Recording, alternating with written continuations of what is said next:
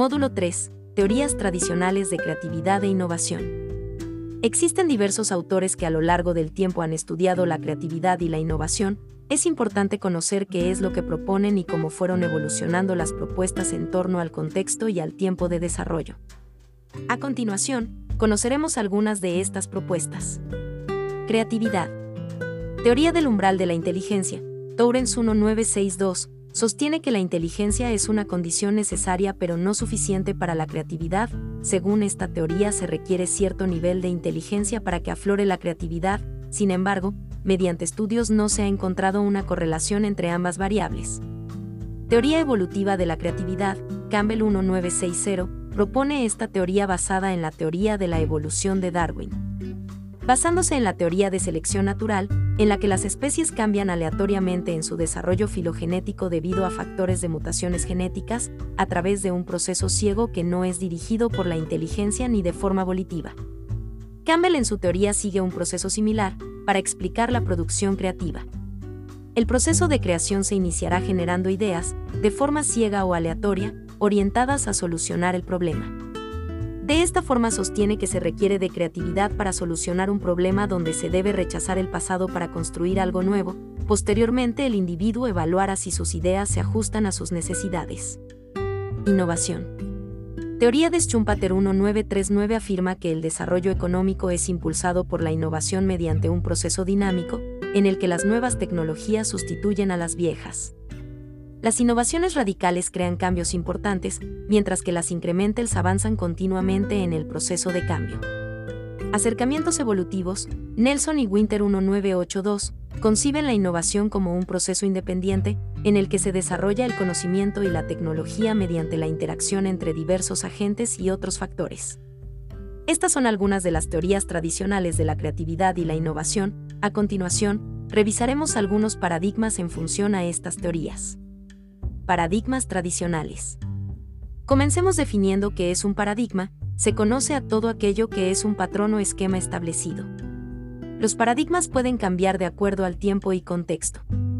En ese sentido, las teorías de creatividad e innovación siguen paradigmas imperantes, que conoceremos a continuación.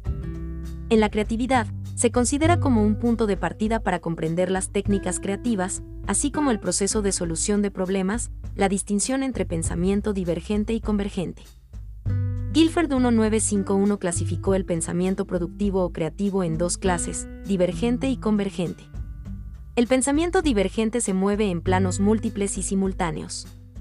Se caracteriza por mirar desde diferentes perspectivas y encontrar más de una solución frente a un desafío o problema. Actúa removiendo supuestos, desarticulando esquemas, flexibilizando posiciones y produciendo nuevas conexiones. Es un pensamiento sin fronteras que explora caminos, frecuentemente hacia lo original. De esta manera y en un sentido similar, De Bono 2005 habla de pensamiento lateral, orientado a la destrucción de esquemas y a un conjunto de procesos para generar nuevas ideas mediante una estructuración perspicaz de los conceptos disponibles en la mente. Similar a lo propuesto por Campbell. La divergencia es un aspecto fundamental del proceso creativo, sin embargo, la propia definición de creatividad requiere de la convergencia para alcanzar un resultado. El pensamiento convergente se requiere para resolver problemas específicos, cuya característica es tener una solución única, se mueve en una dirección, en un plano. En estos casos se enfrenta límites definidos, con elementos y propiedades conocidas desde el comienzo, que no varían a medida que avanza el proceso de búsqueda de una solución. Un problema característico de tipo convergente es la pregunta de selección múltiple, que es en su totalidad cerrada. En este caso no se construye una respuesta, sino que se identifica la correcta. El pensamiento se desplaza siguiendo una secuencia prevista, es conducido por un camino ya trazado. El énfasis exagerado en situaciones de este tipo puede llegar a ser extremadamente limitante, debido a que, salvo situaciones matemáticas, lógicas u otras similares, lo usual es que muchos problemas admitan numerosas respuestas, y no es esperable que estén definidas en alguna parte. Es así que la creatividad integra procesos de pensamiento divergente y convergente, dando al individuo el potencial para hallar problemas, entenderlos y resolverlos, mediante el empleo de métodos no tradicionales a fin de obtener resultados novedosos y originales. En la innovación, Ferraz, en su blog, nos presenta seis paradigmas de la innovación, ahora veremos tres, que consideramos como parte de los paradigmas tradicionales. Innovación 1.0, Revolución Industrial La unidad de análisis es la oportunidad tecnológica. Una nueva tecnología es introducida en el mundo económico, creando lo que Schumpeter denominó olas de destrucción creativa. La tecnología triunfante genera un orden de cosas superior al anterior. La fuerza dominante es la de la investigación y el desarrollo, la racionalidad científica se convierte en innovación tecnológica y es absorbida por el mercado. Un mercado que actúa bajo paradigma de demanda excedente. Todo lo que pueda ser comprado será comprado. La innovación, bajo este paradigma, es rupturista por definición. En estas condiciones se desarrollan las grandes rupturas tecnológicas de la humanidad, la máquina de vapor, el ferrocarril, la llegada de la energía eléctrica a los hogares, la producción masiva de automóviles, la aviación comercial o, en última instancia, Internet. Innovación 2.0, caída del muro de Berlín La unidad de análisis es la oportunidad de mercado. El fenómeno innovador es disparado desde la demanda del mercado. La innovación responde a peticiones de los clientes, en una lógica market pool y bajo un paradigma de demanda limitada y sobresaturación de los mercados. Se impone la tiranía del consumidor. Es la era del marketing, hay que escuchar al cliente, mimarle para fidelizarle. Pero el cliente pedirá mejoras, no cambios ni rupturas de paradigma. Nadie puede pedir lo que no puede imaginar. Bajo el imperio del mercado, la innovación se torna incremental. Muchas pequeñas innovaciones. Poco riesgo la innovación se confunde con la mejora y la subordinación al cliente. Innovación 3.0, inicios de los 90 la unidad de análisis es la empresa. La empresa debe convertirse en sistema innovador para gestionar a la vez ambas fuerzas, las de la ruptura tecnológica y la del incrementalismo del mercado. Ambas fuerzas convergen y compiten en las organizaciones, generando el apasionante dilema de la innovación, explotar lo conocido, mejorándolo, o explorar lo desconocido, cambiándolo y transformando el entorno y las bases constituyentes de la propia empresa. La innovación se convierte en tensión organizativa. Cuando gana la inercia del pasado y el incrementalismo, los líderes de la industria se ven superados por jóvenes startups dotadas de mayor flexibilidad estratégica y radicalidad innovadora. Innovación 4.0, aproximadamente en 1995 la tensión innovadora desborda a la organización. El entorno sigue acelerándose y cambiando más rápidamente, la cual debe echar mano de su contexto inmediato para innovar con más velocidad y eficacia. La empresa pide ayuda a su cadena de valor y se sincroniza con ella. Maltratar a los proveedores les priva de capacidad innovadora, por ello se deben seleccionar los mejores y establecer alianzas a largo plazo con ellos. Y competirán cadenas de valor contra cadenas de valor, aunque éstas se escondan tras sus firmas líderes, General Motors contra Ford, Airbus contra Boeing, Sara contra H&M, luego innovarán también cadenas de valor contra cadenas de valor. Para ello, se integrarán sistemas de información, procesos logísticos y equipos de I+D que pasarán de ser multidisciplinares a ser multiempresariales. El modelo de gestión emergente es el de la integración y gestión estratégica de la cadena de suministro. En síntesis, el conocer tanto los paradigmas de la creatividad e innovación nos permite tener una visión clara de las técnicas que se pueden usar en función a estos paradigmas, y de esta forma hacer el proceso creativo y de innovación más eficiente. Técnicas de creatividad. El desarrollo de la capacidad de creatividad está impulsado por conocer diversas técnicas que ayuden a fomentar nuestra esencia creativa. Rodríguez 2018 propone grupos de técnicas que se detallan a continuación. Técnicas motivadoras. Algunas de estas técnicas se caracterizan por dar pautas para prepararse y disponerse al proceso de ejercitación de la creatividad, haciendo que el individuo logre superar sus obstáculos primarios de bloqueo creativo, por lo cual no están enfocados en resolver una problemática en particular sino en visualización de situaciones se pueden identificar como unas técnicas o acciones sencillas que aportan recomendaciones en cuanto a la disposición del espacio, disposición del cuerpo y la mente, pueden ser aplicadas ya sea en grupo o de manera individual, entre estas se enuncian las siguientes. Rompimiento del paradigma, yo no soy creativo. Ubicar un espacio que se considere apto para la creatividad, no necesariamente tranquilo. Cambiar la rutina. Generación y exploración de nuevas actividades y espacios. Estímulo de los sentidos. Foster 2002 presenta dos métodos que pueden ejemplificar las técnicas motivacionales, a saber, Cierre los ojos y deje vagar su mente, no hay nada más confortable que recostarse cómodamente en el asiento echado hacia atrás de un gran avión de pasajeros, con una copa de coñac a mano, cerrar los ojos y escuchar música a través de los auriculares. De vez en cuando puede mirar por la ventanilla la formación de nubes o mejor todavía la puesta de sol. En esta clase de entorno, el trabajo del subconsciente puede ser muy eficaz, prepárese haciendo un repaso mental de los datos antes de ponerse a soñar despierto. Lea primero algunos documentos relativos a su caso. Revise mentalmente la situación en que se encuentra ahora, piense en dónde quiere estar y en el camino que le conduciría allí. Tenga a mano su blog de notas o su dictáfono de bolsillo. Puede que los necesite, P61. Controle su charla interior, todo el tiempo que estamos despiertos, tenemos una voz interior que no para de hablar. Algunos la llaman subvocalización y otros, subtitulación. Se trata de una corriente constante de juicios y comentarios que surgen del subconsciente, con harta frecuencia le dirá cosas que entorpecerán la búsqueda de una solución, plántese y hágala callar. La charla interior entorpece sobre todo la capacidad de escuchar, su charla mental le arrastrará si no la contiene.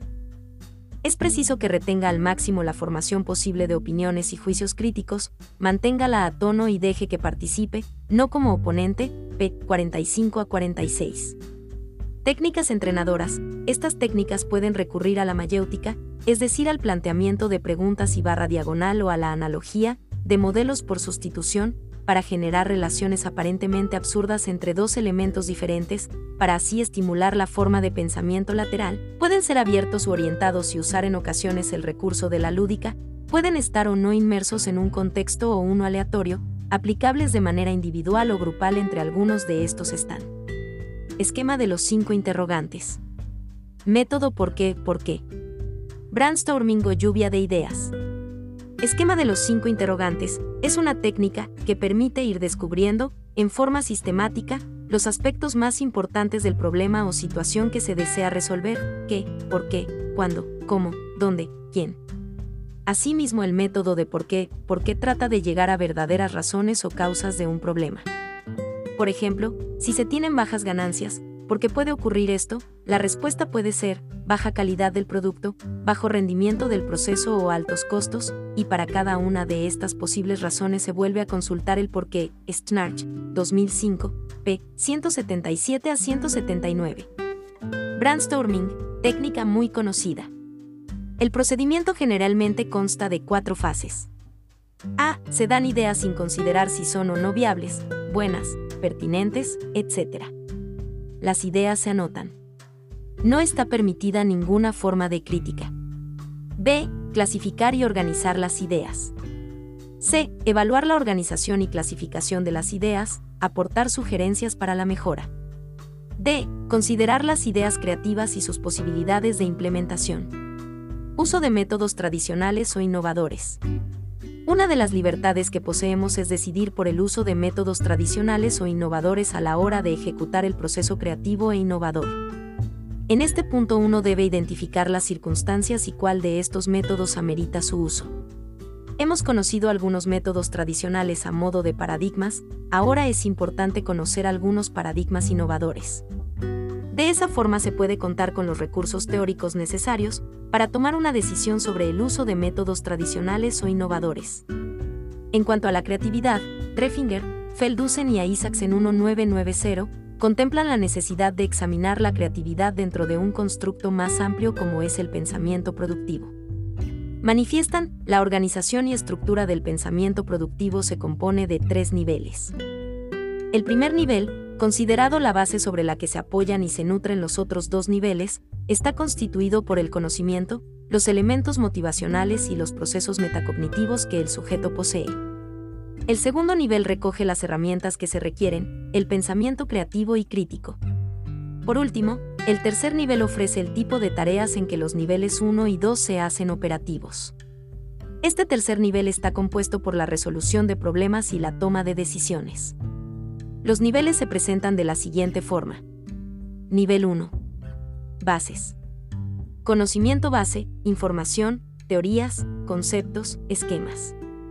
Elementos motivacionales, autoestima, persistencia, compromiso, actitudes, estilos, intereses. Procesos metacognitivos, planificación, establecimiento de objetivos, selección de estrategias, control, feedback, evaluación de resultados. Nivel 2. Herramientas. Pensamiento creativo, flexibilidad, originalidad, elaboración y síntesis, aceptación del riesgo, imaginación del riesgo, resoluciones constructivas, apertura a ideas. Pensamiento crítico, compresión e interpretación de la información, evaluación de conclusiones inductivas, comprobación de validez, aplicación de estrategias para comparar y redefinir ideas. Nivel 3. Métodos. Resolución de problemas. Toma de decisiones.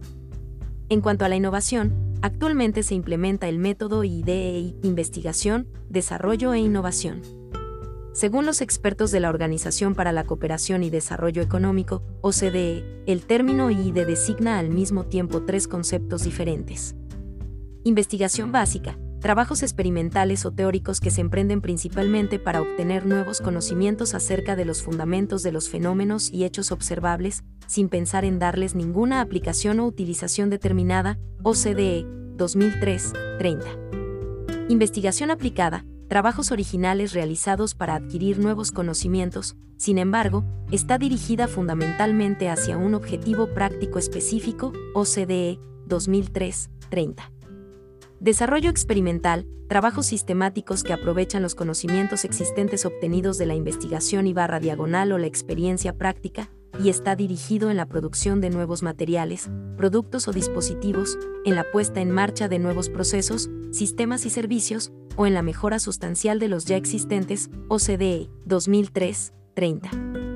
La primera idea tiene que distinguirse claramente de un amplio conjunto de actividades que también tienen su fundamento en la ciencia y la técnica. Estas actividades están muy relacionadas con la primera ID, tanto a través de flujos de información como en lo relativo en funcionamiento, instituciones y personal, pero, en lo posible, no deberían tenerse en cuenta para la medición de la primera ID OCDE 2003-30. Se trata de las siguientes actuaciones. Enseñanza y formación. Existe una relación profunda entre el impulso científico y la formación de nuevos investigadores otras actividades científicas y tecnológicas. En conclusión, tanto en el proceso creativo y de innovación se cuentan con diversas teorías con sus métodos y técnicas tradicionales y también innovadores, que favorecen su desarrollo, la decisión de optar por métodos tradicionales o innovadores se deben ajustar a las circunstancias, de esa forma dichos métodos serán aplicados de manera efectiva.